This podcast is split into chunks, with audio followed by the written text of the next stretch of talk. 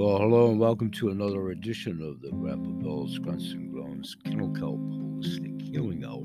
Kennel Kelp Holistic Healthcare Products, Ada's Animal Products, CTFO, Changing the Future Outcome, this Coolest Collector Club, Coolest Coin Collector Club, with your host and moderator, me, Grandpa Bill, encompassing a little bit of all the facets of my different shows here today Welcome, one and all. I'm your host, Grandpa Bill. Be here for hopefully the north side of about 30 minutes. Going to try to condense this one a little bit more and want to start in, segueing right into the opening, talking about coins, coin collecting, highlighting different parts of the coin in particular and I'm gearing this around sort of introducing my collection that I've just started over the last five weeks or so for my granddaughter, Ada, 14 years old, trying to invest in gold and silver and precious metals, mostly for her and myself and my wife, Graham, my son, my family, to hedge the fiat dollar that we've been talking a lot about. So, in the show today, in about 10 second break to yourself. We'll come back. We'll start talking about the parts of a coin, some more about history, onyx, of numismatics.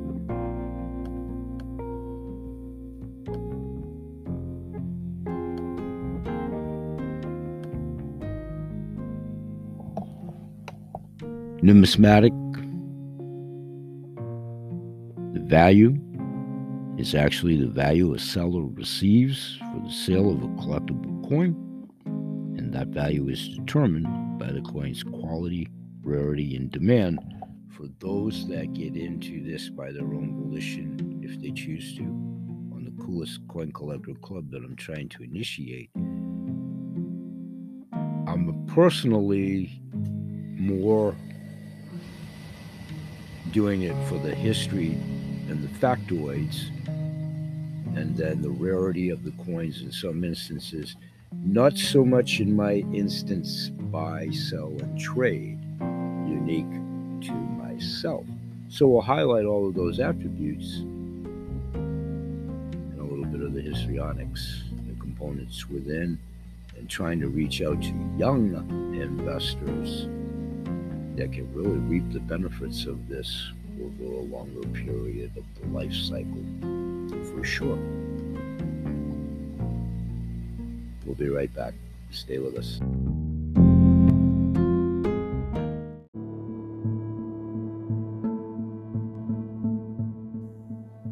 Hey, everybody, and welcome back to the show. And thanks again for joining us today. And let's cut right to the chase here, continuing here to fill you in a little bit. Pardon me. When I decided to join 7K, the parent company, and break off this faction of this name of the Coolest Coin Collectors Club. I also signed up for the training package. So within the training, what I'm about to convey for I always joke around kids from 1 to 92. Well, this is for the younger kids in the 1 to however young you are category and i'm not quite 92 but my point is is what i'm conveying to you is not from any type of experience a virtuoso i'm learning right along with you. So within one element of the training that i'm taking we talk about the parts of a coin the heads of a coin, if you think of a coin traditionally heads and tails, sports connotation, flip the coin, if you will. The facing or the head of the coin is indeed called the obverse, O B V E R S E. Again, ubiquitous audience, those of you that are coming through may be experts or whatever. I don't know what your experience is or isn't at this juncture. So, gearing this towards the kids and the geriatrics, young at heart and definitely a geriatric and goofing around a little bit because I'm trying to expand my granddaughter's repertoire of knowledge as well. So the obser- ob- obverse is the heads. And then if you were to look at like a nickel, a, a you know, you pick the coin, but let's use a Liberty George Washington because I recently talked about that, just for instance. If you had one in front of you to do so, the open space, like around the figurine, is actually called the field. And then, if you really want to get into to the technicality of the numismatic part of it, in God we trust, for instance, that would be the relief, the lettering. I'll elaborate on this much more. The date is obviously at the bottom of the coin, whatever, 2021, 2022. Then there's a mint mark on the facing, and then, of course, the edge of the coin itself. Basically, then there's the bust. For instance, if it was George Washington, Abe Lincoln, a historical coin, you know, whatever you fill in as the facing, that is the bust. So you have the obverse, which is the heads of the coin, the field, the relief, the date, the mint, the edge, and the bust, or in any order of succession thereof. Then on the reverse side, or the tails, there's an art designer with initials accordingly. Miles Standish, for instance, were applicable. Then there's the rim, which is the designated segment of the coin before the outer edge. And then there's the inscription, whatever it may be, e pluribus unum, for instance. so the obverse, going back in a recap, is the front of the coin, and the reverse tails is the back. Maybe overstating the obvious. Again, if you have some familiarity with this subject. The edge is the outer surface, which can have lettering, reading, or be plain. Near the edge is the raised area called the rim. And a bust is an image of a person from the neck up, like Abraham Lincoln on the penny, George Washington. Again, aforementioned samples. You pick, you choose. I think you understand the concept. The field is the blank area of background on a coin. And relief means the markings on the coin that are raised above the surface. And then the mint mark is the small letter that shows which mint location actually made the coin when you get that discernible if you're not already there in the collector aspect and paying more attention and so on and so forth. Two most common mint marks are the P for Philadelphia and D for Denver. The initials of the artists or artist plurals who design whatever one you're looking at, get involved with, scope out, whatever, and sculpted the coin are also included in the small letters. Miles Standish were applicable. 7K. Other writings on a coin include the date and the inscriptions. Pennies made at the Philadelphia Mint are the only modern circulating coins that don't have mint marks. Just a little fun factoid. And in 2017, the Philadelphia Mint made special pennies with the P mark for the U.S. Mint's 225th birthday. Those are the types of things, not so much that said quote or that said factoid, but that's my reaching out to try to formulate this club in quotation marks, and we can take it however deep or far anybody wants to as the membership hopefully increases and builds. I, I would definitely not putting the proverbial cart before the horse, but if it ever got to that level, I would definitely need an administrator, some help. I have somebody in mind, especially on the military side as we talk more about military coins, which I've just talked about in a couple of recent shows with my new friend Gary Koss case out in Minnesota. And he's a military historical factoid genius. And um, there's an archival show about Gary, a couple of them. And soon you'll be hearing from Gary one way and or the other. We're still working on that, a contributing blog editor on an ongoing basis.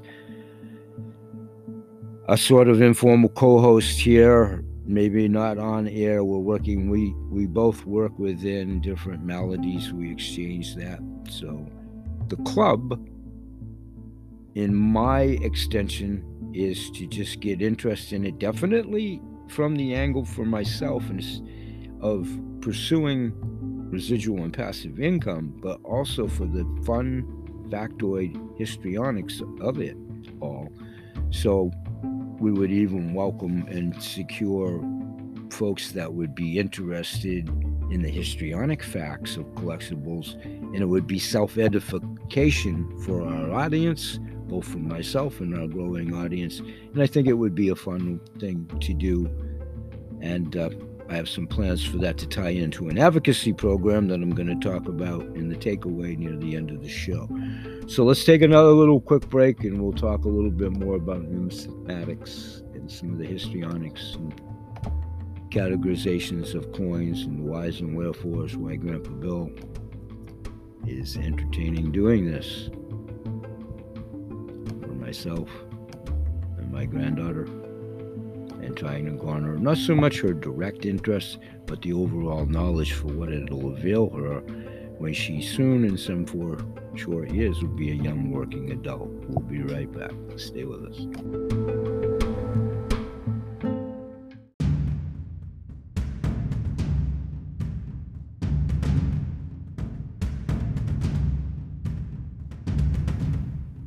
Okay, everyone, we're back, and I just wanted to let you know we're ready to roll. Here we go. You ready? One, two, three. The Tomb of the Unknown Soldier. In the year 1916, amidst the wreckage of the world's first global war, a lone military chaplain stumbled across a small bud of victory for humanity in what seemed to some the ending of it. An idea took hold when he found a grave marked an unknown British soldier Assigned to be a spiritual guide of sorts for the Army, this chaplain sparked an idea that was adopted among the Allies to honor the fallen, unrecognized soldiers of World War I. 7K Metals is proud to release an exclusive Miles Standish design coin series dedicated to the tomb of the unknown soldier. The monument, which represents the lost, the fallen, and the valiant soldiers who defended the United States of America throughout its history. The first in this series is a one ounce silver coin showcasing the tomb itself, decorated by triple wreaths on the north and south sides to represent six major battles of World War I. The white marble masterpiece is also adorned with an inscription Here rests in honored glory an American soldier known but to God. The east side of the old tomb shows three carved figures peace, victory, and valor the mintage of the one ounce coins will be 2,121, a recognition of the repetitive 21 count movements made during a guard change to emulate the honorific 21 gun salute. The 2 ounce silver coin shows a member of the honor guard in intricate detail and color. While this is a volunteer military position, less than 20% of applicants are selected for training, and even fewer make it through the rigorous process. This honor is something that, once awarded, can be taken away if the owner does something to dishonor himself or the tomb. The Honor Guard, or Old Guard, has faithfully been present 24 7 to guard the tomb since 1937, which is the mintage of this coin. The last of this series will be a beautiful 5 ounce silver coin that shows the tomb of the unknown soldier in its entirety. The tomb itself was created for World War I However, the monument has been expanded to include tombstones of unknown soldiers from the Korean War, the Vietnam War, and World War II. The Tomb of the Unknown Soldier Guard Identification Badge is one of the highest honors a military officer can receive, and the mintage of this coin represents how many have been given out to date 688. At 7K, we like to tell stories, especially about things that bring us joy, hope, inspiration, or even just a smile. The Tomb of the Unknown Soldier has been bringing grieving mothers, children, parents, grandparents, friends, husbands, girlfriends, and everyone in between things like peace, comfort, closure, and hope. It deserves its own memorial for the legacy it's provided and continues to provide 24 7 without end in sight. Okay, everyone, thanks again for joining us. Please join us tomorrow. I'll elaborate on the facet of the advocacy program that encompasses not only animal rescue, but veterans and giving back to veterans. We'll say bye bye for now, and may God bless. Thanks for joining us, everyone. Peace.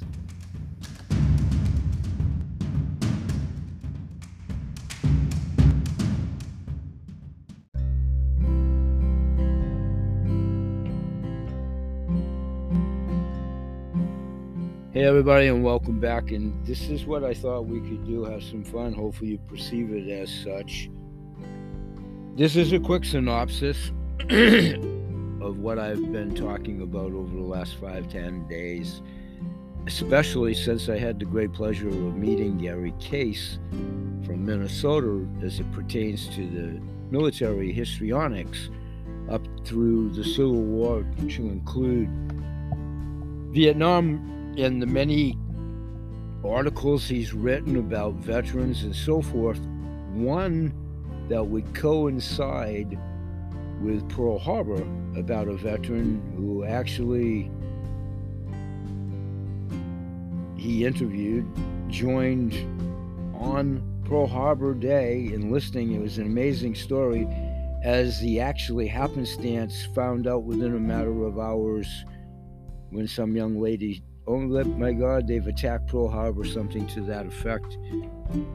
And as they say, the rest is history. He actually enlisted before the actual event transpired. So, what I'll do here is play the narrative video from 7K as they released the history of the USS Arizona. And those are available in one ounce, two ounce, and five ounce silver coins. Let's listen to that, and I'll be right back in about four and a half minutes. June 19, 1915, in Brooklyn, New York, Esther Ross, a 17 year old girl from Prescott, Arizona, performed the ceremony with a bottle of water from Arizona's Lake Roosevelt. Prohibitionists made sure the girl followed law over tradition. Her name? The USS Arizona.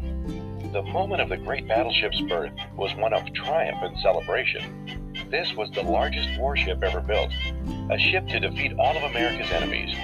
As she sailed from the waters of New York's East River into the mighty Atlantic Ocean, her future seemed as strong and bright as the nation that created her. December 7, 1941. On a warm and sunny Sunday morning in the paradise of Pearl Harbor, Hawaii, the USS Arizona sat docked among her fellow battleships, preparing to host church services on her pristine decks. That's when the world exploded.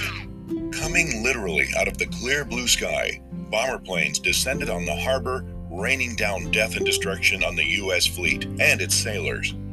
An anti aircraft gunner on the USS Arizona, Lauren Bruner, was nearly to his battle station amidst the attack on the Arizona when he was shot twice in the leg.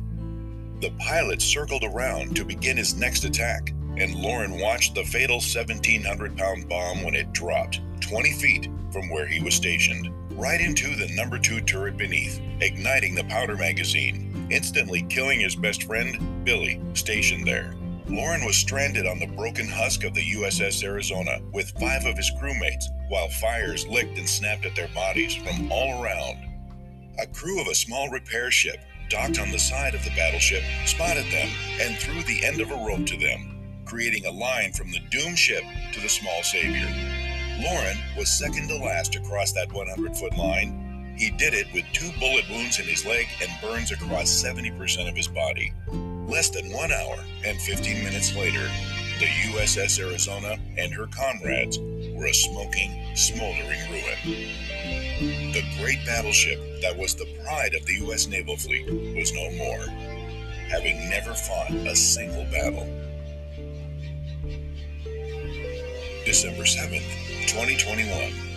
80 years later, and the Arizona still sits in the place where she was buried, with the distant memories the frightful day drawn to the forefront as people visit the ever living memorial it has become.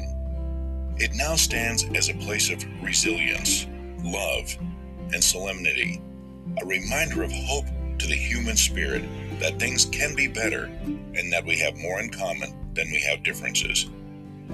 There are only two remaining survivors of the attack on Pearl Harbor that live today, and they both have stories to tell. Stories we would consider heroic. Their heroism and the courage of their fellow sailors must never be forgotten. Introducing a three coin commemorative series from 7K Metals and designed by Miles Standish. The USS Arizona. Okay, folks, that's the video. Obviously, you're hearing it audio wise here. It goes on as it phases out to give you all the factoids about the coin itself. I referenced it in yesterday's show, a couple of archival shows ago, and I think it segues so well, coincidentally, through the timing of myself meeting Gary Case completely by happenstance when I was interviewing his daughter on one of my recent editions of my show on a different topic.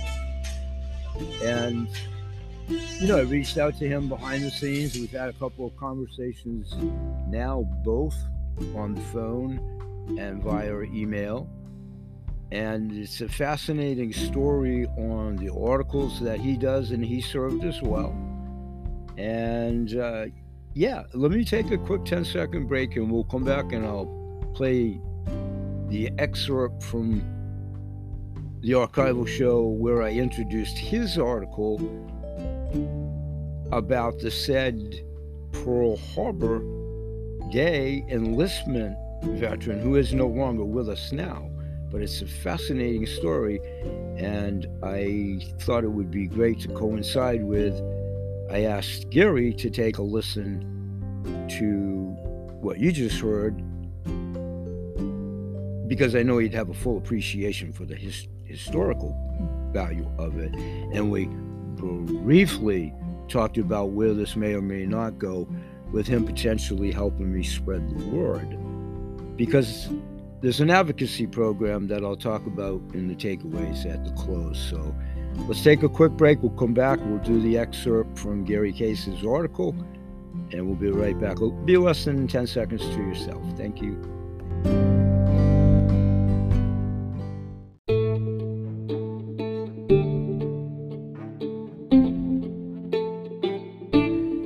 Hey, everybody, and welcome back. And I thought this would be hopefully perceived as fortuitous timing to revisit one of the articles that my friend Gary Case had sent me, oh, midweek last week. And in an archival show, I isolated all of the ones that he did, and I'm in the process of still doing that. He sent me so many, which I love. I love it. I told him we chuckled when he said, I've got so many more. And I said, Oh, be careful what you wish for. I tease, I tease, I love it. So, one of the articles he sent me it just happens to kind of chime right in with the release of the USS Arizona coin and the Pearl Harbor commemorative. This is an article that um, one of the many that Gary has written, and it's about Richard Dick Donaldson verbatim. It's called 35 Missions Over Japan. Richard Dick Donaldson, Army Air Corps service help end World War II. Richard Dick Donaldson was born on March the 6th, 1923, one and a half miles northwest of Tracy in southwest Minnesota. His father and grandfather were farmers and owned a coal delivery business. As a youngster, Dick got the job of shoveling coal back from the front of the coal bin to allow for more coal to be delivered into people's basements. It was a dirty job, Dick said. He was actually interviewed by Gary Case. And Gary, you know, resides in Minnesota and he wrote about many local veterans, their histrionics in many different wars. And he's a aficionado, aficionado, Gary, on many wars to include Civil War. But continuing here, verbatim, every time I was in wasn't in school, I was shoveling coal. Dick did have some time for leisure in the summer that he graduated. He took on another job at Tracy Produce Company at 12 and a half cents an hour. Dick said that every week they took out six cents for Social Security. Dick graduated from Tracy High School in 1941. Here's the connection, folks. Pearl Harbor and so forth, please. Bear with me here for a second. In 1941, and he headed for Carleton College in Northfield, Minnesota. Ever the hard worker, Dick took on a job waiting tables in the girls' dormitory.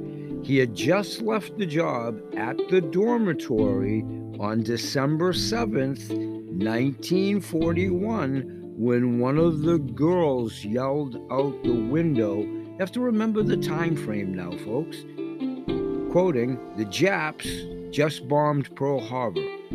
Dick said right there on the spot, hearing this, as what, an 18 year old kid. Right then and there, I knew we were going to be involved. Dick and a friend of his wanted to join the Army Air Corps, so they went to Minneapolis to test. But being 17, there you go, here's the rub. Dick could not join because his parents would not give their permission. Instead, he joined the Air Corps Reserve, which did not require parental consent at that time. With all that out mobilization, he was called to active duty only a month later in February. Dick, in 1942, Dick said they put us on a train to St. Louis, down to Jackson Barracks. Dick said that the weather was so cold and the accommodations so substandard that two airmen recruits, plural, in his group platoon of 50 actually died of pneumonia. Sent to board at Washington University in St. Louis, Dick found the accommodations more comfortable. Dick said they stashed us in college training detachments and held us there until they were ready to put us in the line of progression. Finally, he got a training seat in Santa Ana, California, where he went through pre flight training. From there, he stated, I was sent to King City, California for primary flight Chico, California.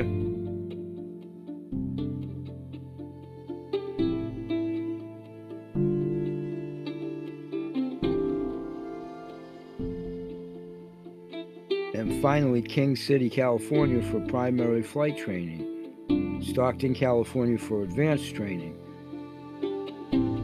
He finished his training in May of 1944 and was commissioned an officer. Then he was told that the Air Corps wanted heavy bomber pilots, so they sent me to B 24 training that was at Albuquerque, New Mexico. By that time, Dick was trained to pilot twin engine aircraft and four engine bombers, the B 17 and the B 24. However, the Air Corps was critically short of pilots for the B 29 bomber then, just coming off the assembly lines in large numbers. So he was sent to Great Bend, Kansas to become qualified in that huge new aircraft. Finally, in February 1945, fully qualified and trained, pardon me, Dick and the flight officers flew his B 29 to Hawaii. Kwajalein, spelled K Y, I'm sorry, K W A J A L E I N, atoll, A T O L L, and then on his duty station in Guam. He enlisted crew members, his enlisted crew members were sent beforehand by ship to meet them there.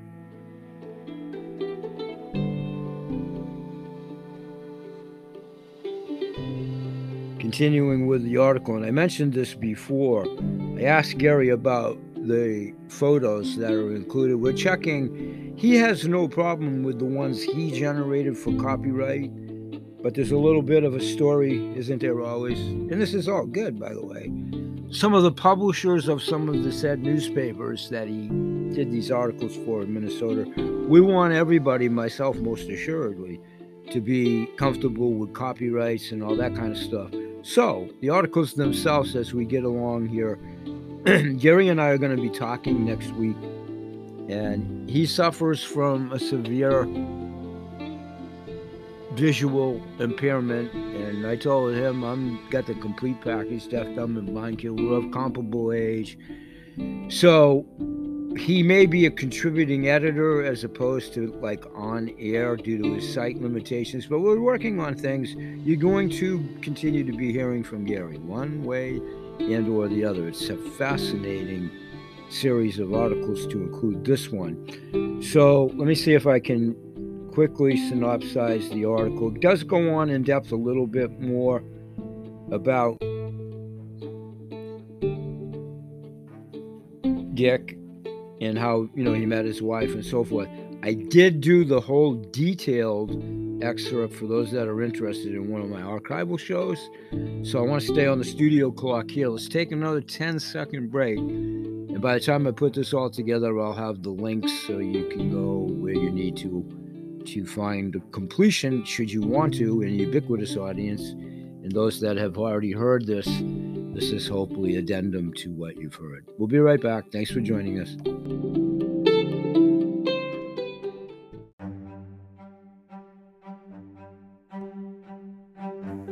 Hey, everybody, welcome back to the show. And let's finish up a little bit here on this segment. We'll talk about this more in upcoming shows as well. Let's talk a little bit more about how to grab a coin, any coin, collectible, histrionic coins within our collection, certainly at 7K, that I'll talk about there. But Militarily wise, as an example, I talked about the release of the Arizona in a recent show and appreciation of my new friend Gary Cass case of Minnesota. And going to continue to talk about his factoids a little bit later in my other show. But the edge versus the rim. Let's say you had a World War II, World War One memorabilia coin, for instance, with like an eagle on the back. I'm just trying to draw a visual for you, whatever coin you want to use as an example. The edge would be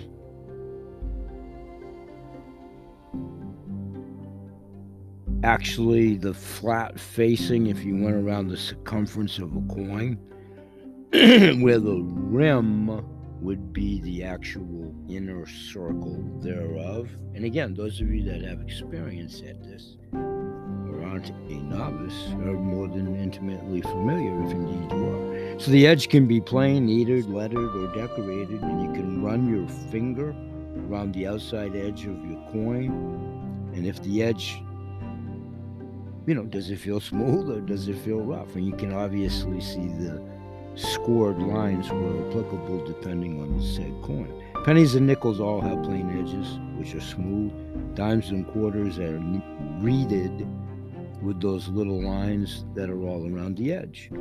So some collectible coins even have words around the edge called a lettered edge.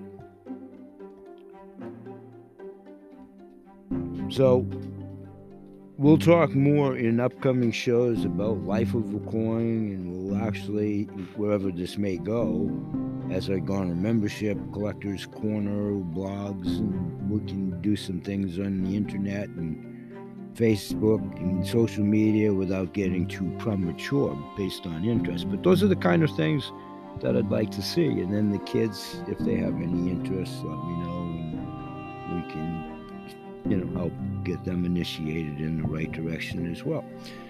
So we'll be right back in a moment and we'll split the last part of the show for about 10 15 minutes talking about health and wealth combination how one is contingent on the other. We'll be right back.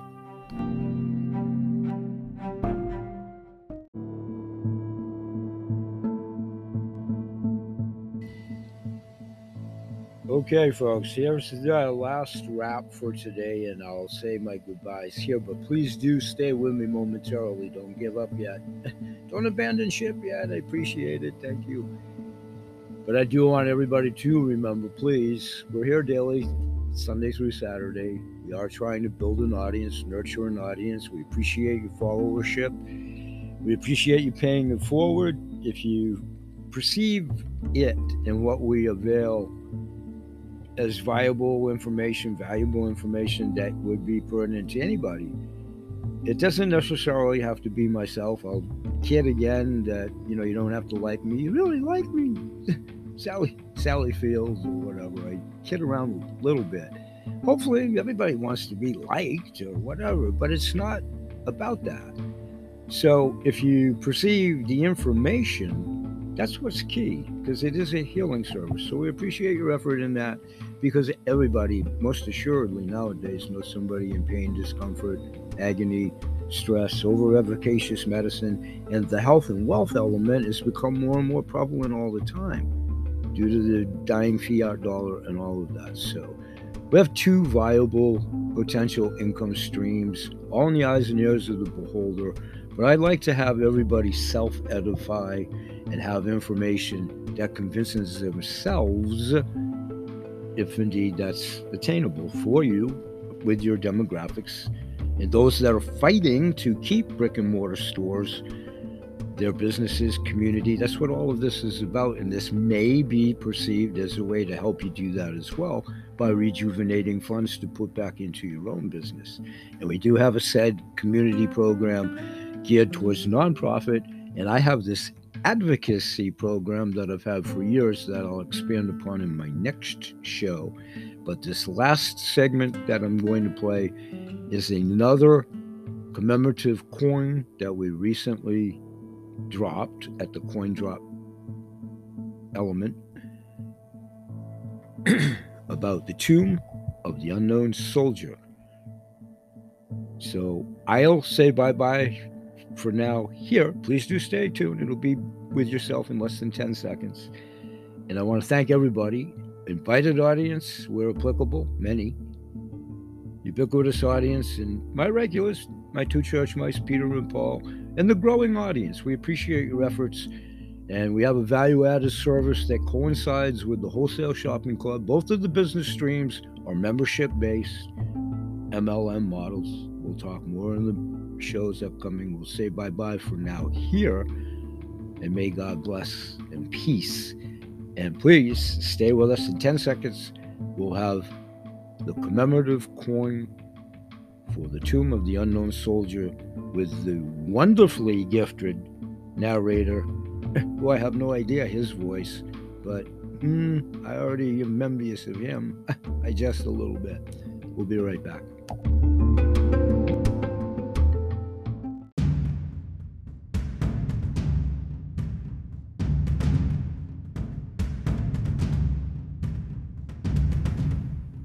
Okay, everyone, we're back, and I just wanted to let you know we're ready to roll. Here we go. You ready? One, two, three. The Tomb of the Unknown Soldier. In the year 1916, amidst the wreckage of the world's first global war, a lone military chaplain stumbled across a small bud of victory for humanity in what seemed to some the ending of it. An idea took hold when he found a grave marked an unknown British soldier. Assigned to be a spiritual guide of sorts for the Army, this chaplain sparked an idea that was adopted among the Allies to honor the fallen, unrecognized soldiers of World War I. 7K Metals is proud to release an exclusive Miles Standish design coin series dedicated to the tomb of the unknown soldier. The monument, which represents the lost, the fallen, and the valiant soldiers who defended the United States of America throughout its history. The first in this series is a one ounce silver coin showcasing the tomb itself, decorated by triple wreaths on the north and south sides to represent six major battles of World War I.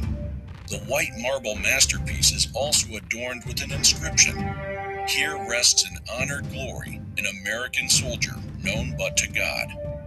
The east side of the old tomb shows three carved figures peace, victory, and valor the mintage of the one ounce coins will be 2,121, a recognition of the repetitive 21 count movements made during a guard change to emulate the honorific 21 gun salute.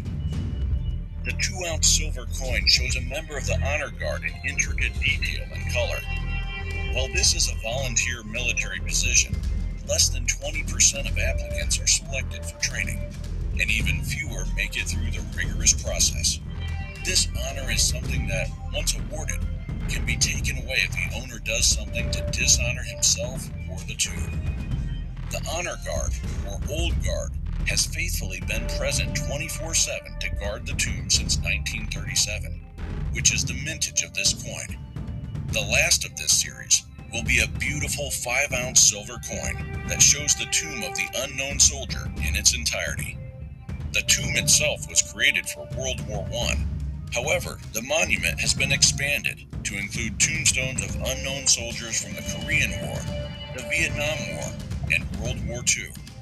The Tomb of the Unknown Soldier Guard Identification Badge is one of the highest honors a military officer can receive, and the mintage of this coin represents how many have been given out to date 688. At 7K, we like to tell stories, especially about things that bring us joy, hope, inspiration, or even just a smile. The tomb of the unknown soldier has been bringing grieving mothers, children, parents, grandparents, friends, husbands, girlfriends, and everyone in between things like peace, comfort, closure, and hope. It deserves its own memorial for the legacy it's provided and continues to provide 24 7 without end in sight. Okay, everyone, thanks again for joining us. Please join us tomorrow. I'll elaborate on the facet of the advocacy program that encompasses not only animal rescue, but veterans and giving back to veterans. We'll say bye bye for now, and may God bless. Thanks for joining us, everyone. Peace.